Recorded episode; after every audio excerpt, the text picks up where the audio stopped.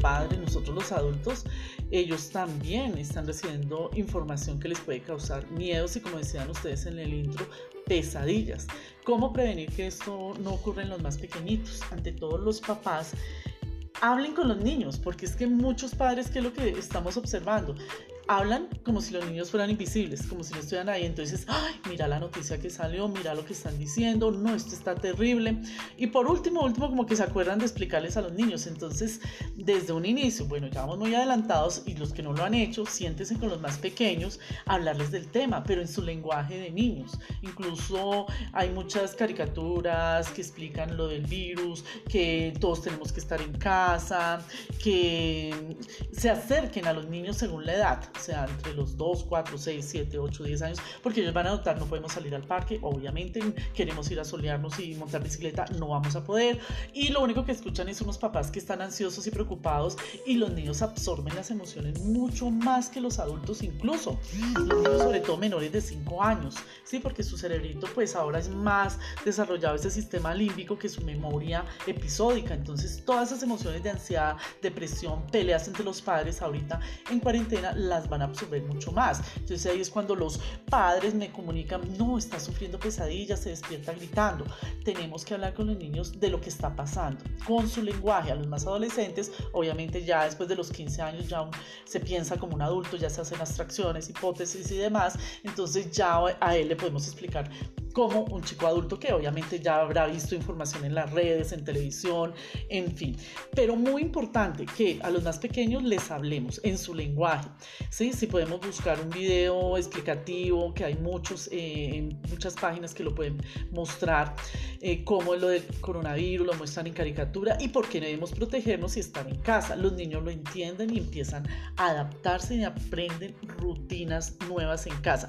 Pero más que aprenderlas es que nosotros les digamos cómo hacerlas, ¿sí? O si no, los niños se van a aburrir y van a pensar solo en estar afuera, jugar afuera, queremos estar afuera. Entonces nosotros tenemos que obviamente decirle, nos estamos protegiendo del virus y vamos a hacer rutinas dentro de la casa. Esas rutinas deben tener de todo y deben estar para los niños son muy visuales. De, eh, todo lo tenemos que explicar a través del juego, eh, de la pintura o si les vamos a poner rutinas de tareas durante eh, el día o rutinas diarias, digámoslo de alguna forma, vamos a tener que hacer una cartelera grande, pegarla en la nevera o en una pared donde sea muy visible, donde diga qué van a hacer en todo momento. ¿Por qué? Porque eso es lo que hacen los colegios. Los niños ya saben, ah, llegó la hora del recreo, ah, llegó la hora del baile, llegó la hora en que vamos a pintar. Entonces, los niños necesitan saber qué va a pasar más adelante. ¿Sí?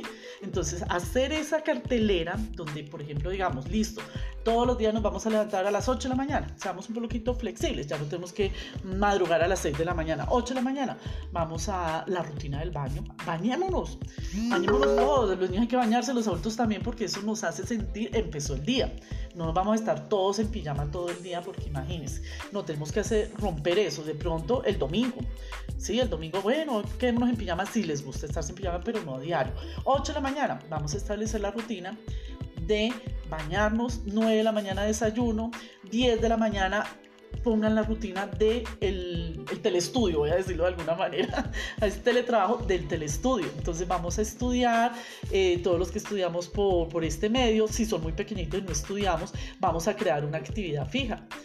Puede ser eh, la hora en que, la hora de pintar, entonces tengámosles acuarelas, tengámosles pinturas, seamos flexibles, dejémoslos que se ensucien un poco, pongámosles el delantalcito, listo, terminó la hora de la pintura, ¿sí?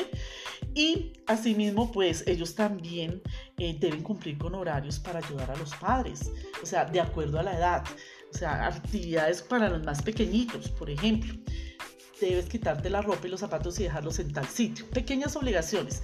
Uno cuando le establecen rutinas, obligaciones, también eso da vida, ¿sí? Entonces, bueno, hora de jugar, pero también enseguida hora de dejar los juguetes donde tienen que estar, hora de ordenar tus juguetes.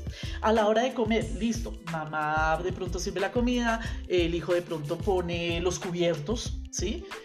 Póngales pequeñas obligaciones. Incluso, ahorita me ha llamado la atención, hay sitios como pizzerías que mandan la pizza para que uno la arme. Si ustedes les da miedo recibir domicilios, armen la pizza ustedes. Hay muchos tutoriales de cocina.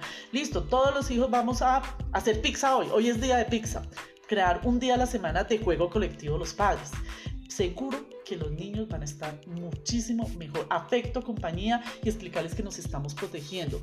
Seguro que los niños van a estar muy bien. Y otra cosa muy importante, si va a haber miedos. Ay, ¿cómo así? Hay un virus. No, tengo miedo. No, alcancé a escuchar el noticiero esto. Hay una técnica muy chévere que usan los psicólogos infantiles y es que los niños, incluso hay películas que dibujen sus emociones. No me acuerdo cuál es esta de película que habla de, los muñequitos y las emociones, pero una técnica es dibuja tus emociones, dibuja el miedo que tienes. Listo, vamos a dibujar el miedo. Vas a expresarlo. Y vamos, si lo dibujamos, vamos a romperlo. Si lo hicimos en plastilina, vamos a aplastar la plastilina. Entonces, como algo eh, muy simbólico de que ese miedo se fue, ya me lo expresaste y yo te doy afecto, yo te doy un abrazo, yo te protejo, tu papá te protege y en la familia nos cuidamos. Ya te sientes mejor hay que hablar con los niños de sus emociones. ¿Sí?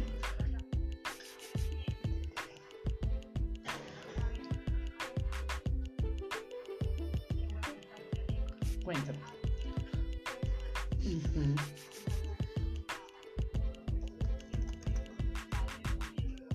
No,